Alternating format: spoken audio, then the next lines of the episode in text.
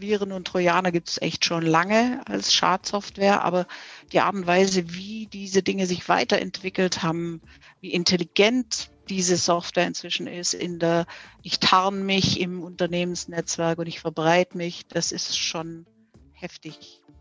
Das ist natürlich fatal, ja. Wenn alles verschlüsselt ist und kein einziges medizinisches Gerät mehr geht, mhm. dann muss so eine Klinik die Patienten nach Hause schicken und ist völlig handlungsunfähig. Wir hören jetzt immer mehr auch Vorträge von Unternehmensführern, Geschäftsführern, die sagen, ich habe es echt unterschätzt. Und als es uns erwischt hat, oh weia, wir waren quasi drei Monate arbeitsunfähig.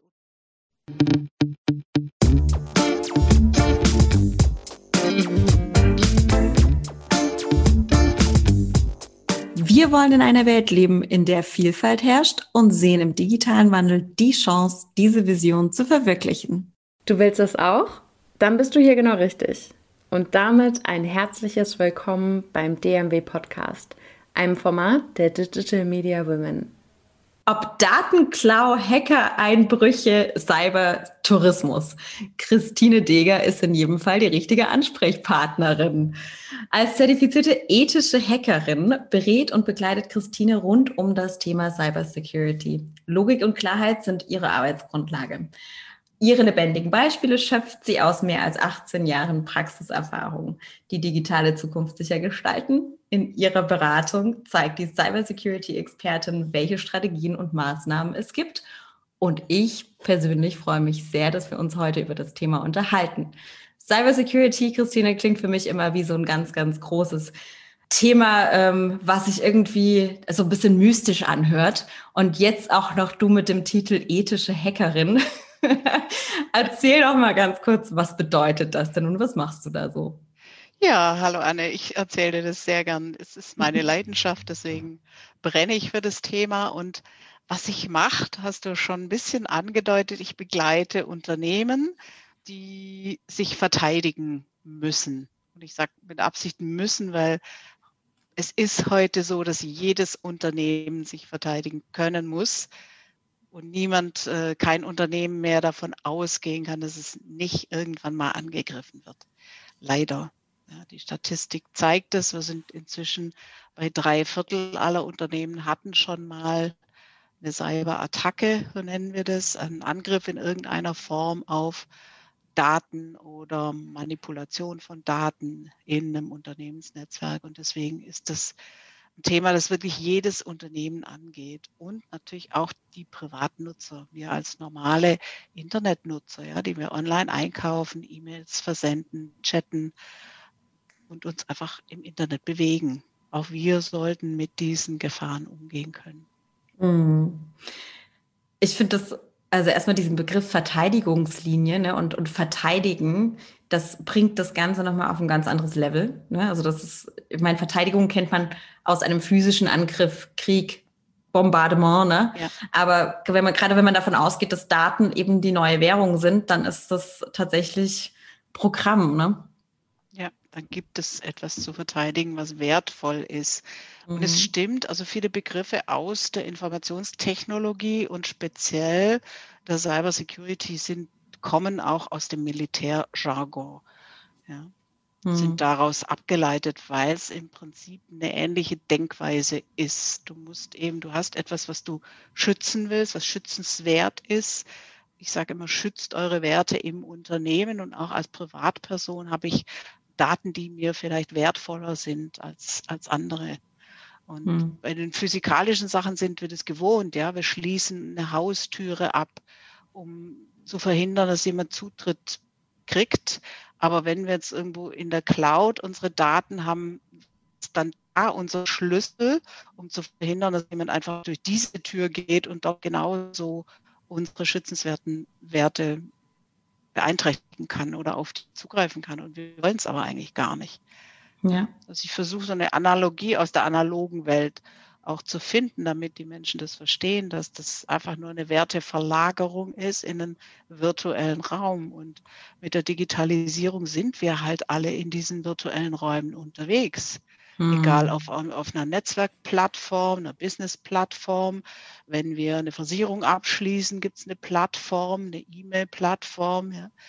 über, über dieses Fenster Browser gehen wir ins Internet auf alles Mögliche und da ist schon sehr viel Raum. Und in, was ich auch wirklich vermisse, es kommt langsam, Gott sei Dank, ist, dass in dieser Digitalisierungsdiskussion einfach auch die Kehrseite der Medaille eben ist, das zu schützen. Ja. Ja. Nicht nur alles mit allem zu vernetzen, sondern eben halt auch zu gucken, wie machen wir diese Vernetzungen sicherer, als es vielleicht heute an der einen oder anderen Stelle ist. Hm. Und gerade die Begrifflichkeit ethisches Hacking, du hast gerade schon, du sprichst sehr viel von Werten und schützenswerten mhm. Werten auch. Ähm, ja. Was macht denn das Hacking ethisch? Ja, also du verpflichtest dich mit dieser Ausbildung, dass du eben nicht auf die Dark Side wechselst, mhm. auf die Dark Side des Internets oder, oder im Darknet dich rumtreibst zu bösen mhm. Zwecken, ja. Dass du dieses Wissen auch nicht verwendest, um jetzt zum Beispiel dich einer Hackergruppe anzuschließen und damit Geld zu verdienen. Und da kann man nicht schlecht Geld verdienen. ähm, sondern du ver verpflichtest dich mit dieser äh, ethischen Hackerausbildung auch eben die, die Werte der Verteidigung hochzuhalten und Menschenleben und Werte zu schützen für Unternehmen und für Personen. Mhm. Ähm, das, das muss, da musst du auch wie so ein Kodex unterschreiben. Das ist bei fast allen diesen Ausbildungen der Fall, die in diese Richtung gehen. Und du musst diese Zertifizierung alle zwei oder drei Jahre ähm, sozusagen überprüfen lassen. Also auch mhm. gucken, ob du dein, dein Wissen ständig erweitern, eine bestimmte Anzahl von Fortbildungen Weiterbildungen machen in dieser Zeit und immer auf dem Laufenden bleiben und alle zwei, drei Jahre eben nochmal so eine Prüfung ablegen, damit sichergestellt ist, dass du auch die aktuellen Dinge halt kennst mhm. und damit umgehen kannst. Ansonsten ist es schon so, dass du denkst wie ein Hacker. Mhm. Ja, dass du die Techniken kennst, die ein Hacker verwendet, damit du dann eben, wenn in einem Unternehmen so ein Hack stattfindet, sitzt ich auf der Seite und sehe, ah, was passiert da? Und verbinde dann die Punkte, um mir ein Bild zu machen, was, was will dieser Hacker gerade erreichen. Mhm. Ja? Und dann ja. weiß ich, wo muss ich jetzt vielleicht einen Stecker ziehen oder eine Verbindung kappen oder irgendwie einen sogenannten Honigtopf, einen Honeypot hinstellen, damit der mhm. woanders hingeht oder sowas. Ne? Mhm. Also das sind dann die Verteidigungsmechanismen und ich komme praktisch über, über die Angreiferseite komme ich zu meiner Verteidigungsstrategie. Da bekommt kundenorientierte Denkweise nochmal einen ganz anderen Touch. Ja, genau. ja, ja. finde ich gut. Äh, Christine, du hast ein Buch geschrieben. Mhm. Und was ich äh, ganz spannend fand, in dem Buch hast du auch über die Sicherheitsvorkehrungen der Bundesrepublik Deutschland geschrieben. Mhm. Genau. Das klingt extrem groß. Und was kann ich mir denn darunter vorstellen? Also was, was macht denn Deutschland, um sich zu schützen? Ja, also eine ganze Menge und das auch schon seit Jahren, das muss man mal sagen. Das ist nicht so, dass, dass da bisher gar nichts passiert ist. Es gibt Dinge, die man besser machen kann, aber die gibt es in jedem Bereich. Ähm, also ganz, ganz wichtig ist ja, in einem Angriffsfall, wir haben jetzt schon ein paar Mal Cyberangriffe größeren Ausmaßes gesehen, ja, wo wirklich mhm. Infrastrukturen lahmgelegt werden, Krankenhäuser lahmgelegt werden, auch Banken oder Versicherungen. Und es gibt, äh, die Bundesregierung hat, hat mit dem BSI, mit dem Bundesamt für Sicherheit in der Informationstechnik, schon vor vielen Jahren eine Institution geschaffen, die sich um diese sogenannten kritischen Infrastruktursysteme kümmert. Die Abkürzung ist Kritis. Ja. Da gibt es mhm. eine Definition, was da alles drunter fällt. Und du kannst dir vorstellen, wenn heute ein Wasserwerk angegriffen wird und wir alle mal kein Wasser haben für ein paar Tage, was dann los ist in Deutschland. Ja? Mhm. Oder wenn die Stromversorgung ausfällt über einen längeren Zeitraum, wie, wie abhängig sind wir als Gesellschaft, Bundesrepublik Deutschland, von solchen Basisdiensten in der Infrastruktur. Das Gleiche mhm. gilt für Transport, für Gesundheitswesen. Wir haben jetzt in der Pandemie ja zum Beispiel gesehen, wie das, was passiert, wenn die Versorgung von diesen Schutz Mechanismen nicht funktioniert. Also wenn keine Masken da sind, keine Schutzanzüge für das medizinische Personal. Und das sind alles Dinge, die sind in dieser Kritis-Verordnung heißt die zusammengefasst. Da gibt es auch inzwischen das IT-Sicherheitsgesetz. Das ist gerade, glaube ich, in der zweiten Runde. Also 2.0 kommt demnächst. Ich weiß gar nicht, wie weit sie im Moment sind mit Verhandeln. Also schon wirklich ganz, ganz wichtige Dinge für das öffentliche Leben, dass die mhm. noch besser geschützt sind, als vielleicht ein Unternehmen in der Privatwirtschaft sich schützen würde. Ja? Mhm. Da, da, überlässt man das eher dann dem Unternehmer, wie er sich schützt. Ähm, aber bei den Sachen und für die Zukunftstechnologien ist es auch ganz wichtig, war eine Zeit lang viel in der Automobilbranche unterwegs. Da gibt es auch so ein Security-Rahmenwerk, das im Prinzip die Kfz-Industrie für sich und ihre Zulieferer definiert hat, dass auch viel, viel mehr auf IT-Sicherheit und auf Sicherheit, generell Informationssicherheit geachtet wird. Und die Idee dahinter ist folgende, wenn wir irgendwann mal als Mensch in so einem selbstfahrenden Auto sitzen, dann muss einfach sichergestellt sein, dass der Hersteller so sorgfältig dieses Produkt ähm, produziert hat, dass wirklich jedes einzelne Teil schon im Produktionsprozess sicher produziert wurde. Ja, dass dann nichts mhm. manipulierbar ist, was dann irgendwann mal später, wenn das Auto selber fährt oder das Fahrzeug selbstständig fährt, ohne menschliche äh, Eingriffe direkt, ähm, da sind einfach, da hängt auch wieder Menschenleben dran. Ja? Und da geht es wirklich darum, in der Summe am Ende von diesem Prozess diese Menschenleben zu schützen, nämlich wir als diejenigen, die da drin sitzen. Mhm. Und das finde ich schon ganz gut. Dieser Standard in der Automobilindustrie, da ist TISAX. Ähm, da richten sich inzwischen auch viele Automobilzulieferer danach. Mal schauen, wie sich das weiterentwickelt. Aber ich halte es für eine sehr, sehr gute Sache, dass das passiert ist und dass da auch die, die Denke schon in die Zukunft geht. Ja? Und man wirklich Sicherheit als integralen Bestandteil von diesen Entwicklungen in Richtung Zukunft äh, mit berücksichtigt. Finde ich ganz, ganz ja. wichtig. Ja, finde ich, also finde ich einen sehr, sehr spannenden Punkt, einfach, dass das schon eher beginnt, weil das, was ich als Nutzerin am Ende sehe, ist eben, okay, ich habe da ein Fahrzeug, was gehackt werden kann. Aus, dem, ne, aus den Filmen kennt man so, ja. Irgendjemand fährt gerade mit, flüchtet mit dem Auto und auf einmal wird es langsamer und hält an. Ja, genau. so, dann ist der Held in Schwierigkeiten. Ja. Das, das kennt man irgendwie. Ne? Aber dass das ja schon vorher mit den einzelnen Komponenten beginnt, finde ich extrem spannend. Und da eben auch nochmal auf die Bundesrepublik zurückzukommen, also generell als Land eben auch die Ressourcen zu schützen und was das bedeutet, wenn solche grundlegenden Ressourcen ausfallen, das mag man sich gar nicht vorstellen, wie komplex das ist. Wahrscheinlich, ja. Ne? Ja. Ja. ja, und ich die hab, äh, Unternehmen verlassen sich ja auch auf diese Entschuldigung, zentrale Infrastruktur. Die Unternehmen verlassen sich darauf, dass ein Wasserwerk da ist und Stromwerk, das dann eine Umschaltspannung woanders hin hat, ja, weil die Unternehmen sind ja auch abhängig von Strom und, und diesen Dingen. Ja. Da gar nichts sonst. Ja. Absolut. Okay. Ja.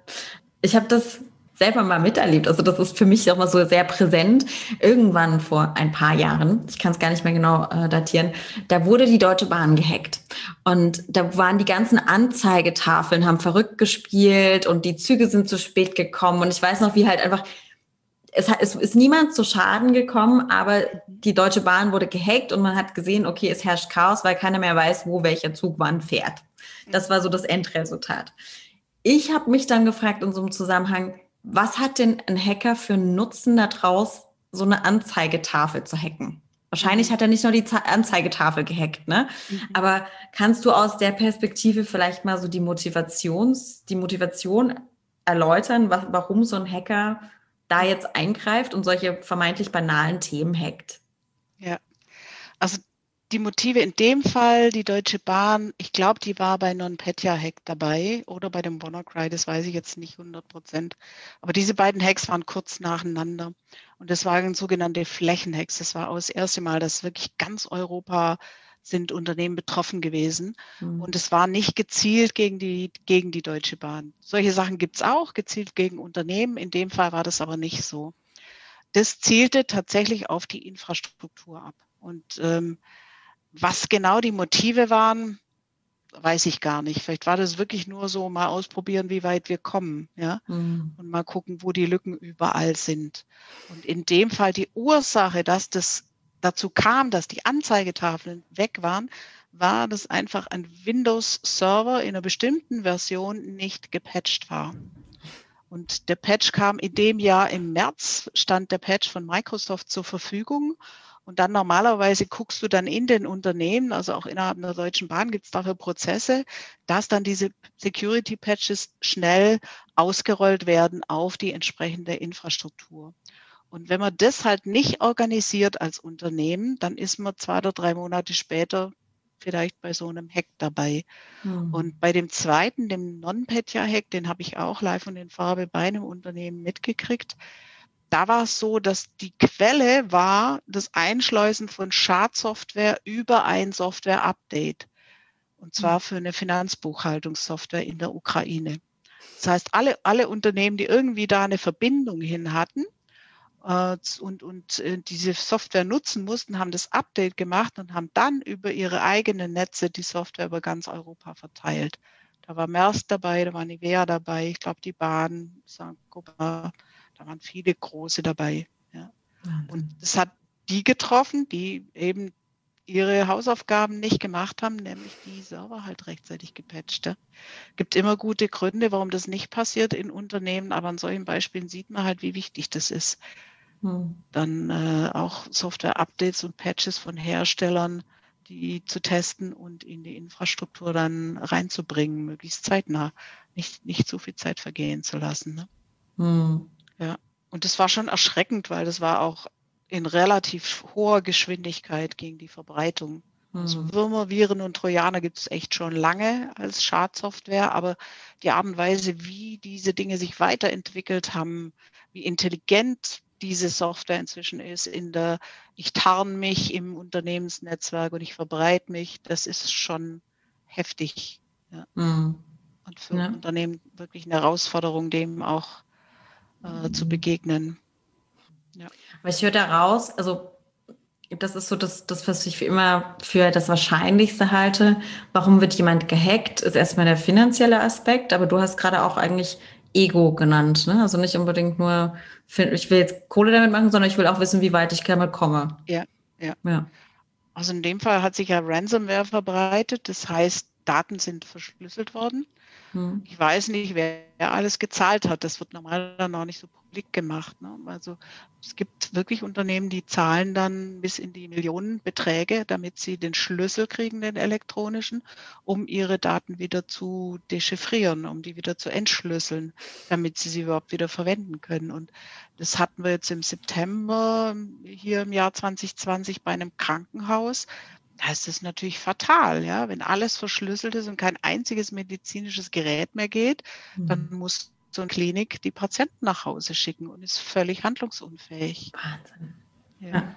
Und da muss man schon einfach noch mehr machen. Und äh, das Problem ist, dass auch diese Verteidigungsmaßnahmen teuer sind unter Umständen. Ja? Mhm. Du musst entweder mehr Personal einstellen, deine Prozesse wirklich mal von Grund auf neu organisieren oder vielleicht auch die eine oder andere Technologie einsetzen, die Sinn macht ähm, und musst dir Beratung holen, eben so jemand wie ich zum Beispiel. Und das kostet halt Geld. Ja?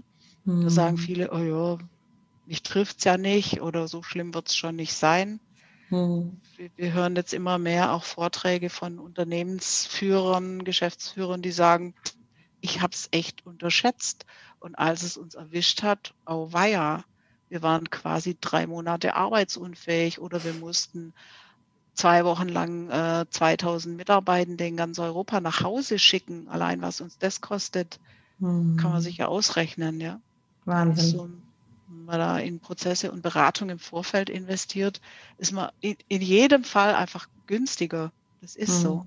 Ja. ja. Es trifft einen nachher nicht so hart. Ja, ne, das ist schon, also da macht man sich dann natürlich schon Gedanken, gerade wenn es eben, was du, das, das Beispiel mit dem, mit dem Krankenhaus, ne, mhm. ähm, da war ja dann sicherlich eben der finanzielle Aspekt, stand dann dahinter einfach mal schnell das Geld zu machen, jetzt mal ganz mhm. platt gesagt, ne, ja. ähm, wo dann aber eben schon Menschenleben dranhängen und da bist du dann genau. auch ganz schnell beim Transport, ne, wenn so ein Zug einfach mal ausfällt, huiuiui, das will man sich nicht vorstellen. Und da können, kann ich dann wirklich nur hoffen, dass die Sicherheitsmaßnahmen vorher auch ergriffen wurden, ne, um ja. davor zu beugen. Mhm. Ja, also dreimal hier auf Holzklau zu klopfen. Genau. Dass da kann mich, glaube ich, auch bei der Bahn noch, ich kann mich noch erinnern, dass ich irgendwo da am Bahnhof stand und dann war die Anzeige an diesem Zug, weil da, da fielen auch irgendwann mal ganz viele Züge aus. Ich weiß nicht, ob das in dem Zusammenhang war. Da stand da, es fährt ein Zug nach nirgendwo. ich glaube, das ist auch echt eine super Einstellung. Wenn sowas passiert, dann sozusagen humorig damit umzugehen, das sind dann die, die netten Momente, ja, die man dann erlebt. Aber letztendlich ist das, äh, ja, Ja, und das andere, was ich Unternehmen auch ganz oft sage, ihr müsst euch das vorstellen wie mit der Feuerwehr. Ja, ihr ruft die 112 an, dann ist da jemand am Telefon, ihr könnt äh, sagen, was los ist, dann rücken die aus, die sind geschult, die haben ein Top-Fahrzeug, die haben Werkzeug und können dann einfach richtig schnell verhindern, dass ein Brand übergreift oder ein Haus komplett abbrennt. Die sorgen dafür, dass die Menschen in Sicherheit gebracht werden. Aber irgendjemand muss das zahlen. Irgendjemand zahlt dieses Auto und die Ausbildung dieser Menschen. Und genauso müssen Unternehmen eigentlich Cyber Security auch sehen. Ja, ich mhm. brauche ein gewisses, muss gewisse Dinge vorhalten, damit ich im Notfall einsatzbereit bin. Das, das kommt nicht von selber sozusagen. Ja, mhm. ja das ist ein super Punkt. ja. Weil gerade das, das ähm, kommt nicht von selber. Ne? Ich, also wenn wir das jetzt mal auf die heutige Situation auch übertragen, Homeoffice. Das ist halt, also das wird immer so als selbstverständlich angesehen. Äh, ich gebe dann meinen MitarbeiterInnen einfach mal das, das Equipment und dann läuft das schon. So. Also ich persönlich musste sehr oft schon mein Bild einfach in der Zoom-Konferenz ausstellen, weil mein Internet komplett überlastet war. Wenn wir hier zu zweit zu Hause sitzen und, und irgendwelche Videokonferenzen machen, mag man es gar nicht ausdenken. Das ist jetzt, sage ich mal, ein Luxusproblem. Was ich aber persönlich tatsächlich nicht bisher nicht überdacht habe, war, ähm, ja, natürlich, ich greife ja mit meinem Arbeitslaptop, greife ich auf mein privates Internet zu. Das habe ich dann genauso mit meinem privaten Laptop. Darüber gucke ich mir Filme an. Darüber zeige ich meinem Kind irgendwelche äh, guten Bilder von der Familie. Also so diese ganzen Geschichten passieren alles unter einem Zugang und in meinem privaten Raum, wo sich dann Beruf und Arbeit überschneiden. Mhm. Ähm, was passiert denn da auf die, in, in diesem Raum, wo sich das überschneidet? Ja, also du solltest auf jeden Fall gucken, dass du privat und beruflich das trennst vom Zugang. In der Regel wird es gemacht über einen sogenannten Virtual Private Network Zugang den du zu deiner Firma kriegst. Das heißt, du hast auf deinem Firmenlaptop eine kleine Softwarekomponente, meistens mit einem Schloss oder irgendeinem Symbol. Da klickst du drauf und dann ist es so konfiguriert, dass du über deinen WLAN-Router ins Internet durch einen sogenannten Tunnel gehst bis zu dem Server in deinem Unternehmensnetzwerk. Mhm. Ja, und dann gehen die Daten, die von diesem Laptop gehen, eben durch diesen Tunnel dann musst du ein bisschen darauf achten, wie viel Privatnutzung erlaubt ist. Weil wenn du natürlich jetzt anfängst, ähm, dann über deinen Firmenlaptop dein privates Online-Shopping zu machen, wird es vielleicht schon kritisch, ja, wenn, mhm. je nachdem, ob die Firmen Policen das erlauben, also die Firmenregelwerke. Man sollte sich wirklich damit beschäftigen, welche Regelwerke gelten für mich im Umgang mit dem Internet, mit der E-Mail, vielleicht auch mit dem Telefon. Äh, wo muss ich denn die Daten abspeichern? Weil wenn ich die lokal auf dem Laptop speichere, der Laptop geht kaputt, braucht er nur die Festplatte mhm. mal abrauchen wenn man jetzt viel arbeitet im Homeoffice, dann sind halt die Daten weg. Ja. Wenn ich die aber zentral übers Netz speichere, dann habe ich wieder das Problem, es dauert so lang, bis alles abgespeichert sind. Das sind wirklich reale Probleme, definitiv. Mhm. Ich kenne nicht wenige Familien, die in der ersten Phase der Corona-Pandemie ihr Internet aufgerüstet haben, genau aus dem Grund, weil beide Partner und die Kinder da noch mit Homeschooling mhm. zu Hause waren und dann ähm, reicht halt die Bandbreite überhaupt nicht. Ja? Und was man nicht machen sollte, ist mit dem sogenannten RDP-Protokoll auf Firmenrechner zugreifen. Das ist ein Windows-Protokoll das Protokoll ist leider sehr, sehr angreifbar. Und wir hatten auch in der ersten Pandemiephase viele Angriffe, die auf dieses Protokoll abgezielt haben. Da haben ein paar mhm. Firmen richtig gelitten. Also es sollte schon eine echte, richtig gute, verschlüsselte Verbindung sein. Da gibt es gute Technologien. Ähm, die sollte man da als Unternehmen unbedingt einsetzen. Also es ist tatsächlich sehr mhm. wichtig. Und wie gesagt, bei der Privatnutzung einfach gucken, dass du dass du das trennst. Also ich, ein, ein, ein Satz, den ich immer sage, ist bitte keine Spiele auf dem Firmenlaptop. Mhm. Ja? Also nur, wenn man manchmal ja die, für die Kinder dann das macht mhm. und dann lädt man da was runter, weil oft ist in so Spiele-Updates oder Add-in-Käufen dann auch Schadsoftware und dann hast du den Salat. Und wenn du halt ans Firmennetz angebunden bist, auch über VPN, kannst du immer Schadsoftware verbreiten. Ja? Mhm. Die wenn die nicht bekannt ist. Und deswegen ist es besser, das zu trennen und dann eben halt ein separates Gerät zu nehmen, wo das Kind dann spielen kann oder seine Sachen machen kann. Ja. Ähm, jetzt hast du sehr viel Gefahren quasi fürs Unternehmen geschildert. Habe ich dann auch für mich jetzt eine Gefahr, wenn ich da über den, über den Firmenrechner meine privaten, meine, mein privates Netzwerk nutze? Also solange du den Tunnel hast, eher nicht. Sieht, sieht das Unternehmen deine Daten ja nicht, deine mhm. privaten. Mhm. Ja. Wenn ja. du deinen Privatrechner natürlich nutzt, sieht es anders aus. Dann mhm. schickst du da mehr Informationen mit. Aber die meisten haben ja Laptop mitgekriegt, in der Regel in, äh, ja. mit nach Hause und da auch eine Ausstattung. Es gab im Juli einen Hack bei Twitter. Mhm. Mhm, da ja. hat Homeoffice eine mhm. Rolle gespielt. Erinnerst du dich vielleicht, da, da mhm. haben so ein paar Hacker die Konten von, ich weiß gar nicht, Obama, Elon Musk, mhm. ein paar anderen, ja. Branson und so verwendet, um eine Empfehlung abzugeben, dass man jetzt unbedingt äh, Bitcoin, in Bitcoin investieren sollte. Der hat da mal locker in vier Tagen 120.000 Dollar verdient. Mhm. Die Ursache für diesen Hack war eine Situation im Homeoffice. Und zwar mhm war ein Twitter-Administrator, also ein IT-Administrator im Homeoffice gesessen und ist über einen Kanal angechattet worden, mhm. ähm, wie von einem Kollegen. Der hat praktisch gedacht, das ist irgendein Kollege aus dem Unternehmen. Twitter hat, glaube ich, keine Ahnung, dreieinhalbtausend Mitarbeitende weltweit.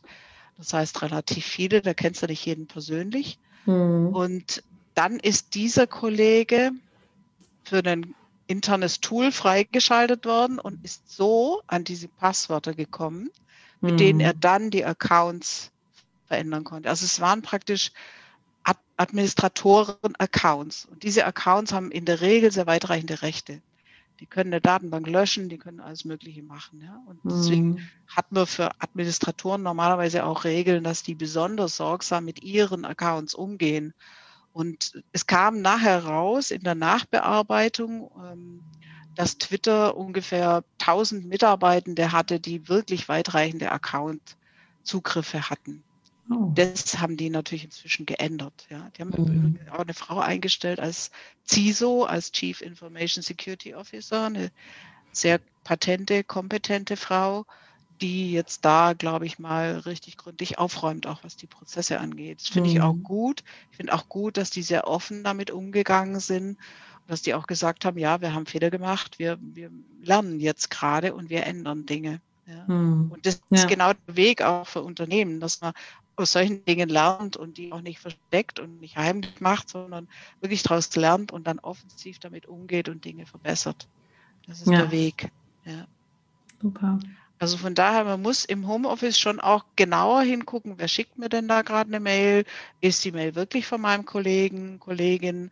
Und wenn ich unsicher bin, lieber nochmal nachfragen, bevor man sie öffnet, ja. Hm. Dass irgendwie einen komischen Inhalt hat. Leider sind diese Phishing-Mails, wo dann die Links auf die Schadsoftware äh, drin sind, sehr, sehr gut gemacht inzwischen. Und ja, man muss wirklich genauer ja. hingucken. Es ist, es ist nicht einfach. Und deswegen sage ich, guck da auch wieder, was gibt es für Regeln im Unternehmen. Und wenn ich dann doch mal draufklick, dann muss ich aber wissen, wo muss ich mich jetzt hinmelden? Ja, rufe ich die ja. Hotline an? Haben wir irgendeine Mailadresse, an die ich die Mail weiterschicken kann? Oder natürlich, wenn mein Rechner dann verschlüsselt ist, dann muss ich so einen Stecker ziehen und in die Firma gehen, weil dann bist du ja arbeitsunfähig. Ne?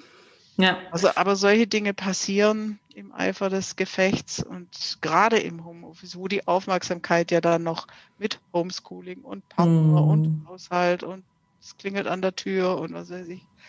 Ja. Da kann man schon mal auch äh, aus Versehen, kann dann sowas passieren. Ne? Finde ich aber auch ein super Hinweis von dir, tatsächlich diese, diese Notfallliste. Ne? Also was mache ich denn, wenn was passiert? Die Komplexität der Dinge ist natürlich erstmal schwer zu greifen, wenn man damit noch keine Berührungspunkte hatte. Ja. Aber so an sich ist es machbar. Und ich finde, ja. das ist das Schöne, ne? was du schilderst, ist, für die Unternehmen ist es machbar. Selbst für eine Bundesrepublik, ne, für eine Regierung ist es machbar, sich zu schützen. Und genauso für mich als Privatperson ist das machbar.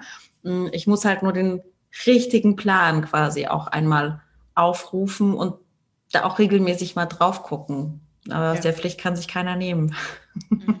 Also der Plan ist, dass wir in unserem dritten Kurs bei Cyberlux, der erste ist jetzt draußen, da geht es viel um Browser und den WLAN-Router und generell so, wie das Internet funktioniert. Beim zweiten geht es nochmal konkreter rein ins Online-Einkaufen und auch so ein bisschen mhm. schon Notfallkoffer, fangen wir da schon an. Und beim dritten Kurs, da werden wir uns das Thema mit den AGBs einfach nochmal genauer vornehmen. Genau, aber das, was du äh, Cyberlux äh, beschreibst, du, das werden wir auch nochmal in den Shownotes verlinken. Das ist, was kann ich mir darunter vorstellen? Das hast du jetzt schon mehrfach erwähnt, da möchte ich jetzt nochmal nachfragen. Was ist das? Ja, ja. Also das ist mein zweites Unternehmen. Das erste, das ich habe, mit dem berate ich die Unternehmen.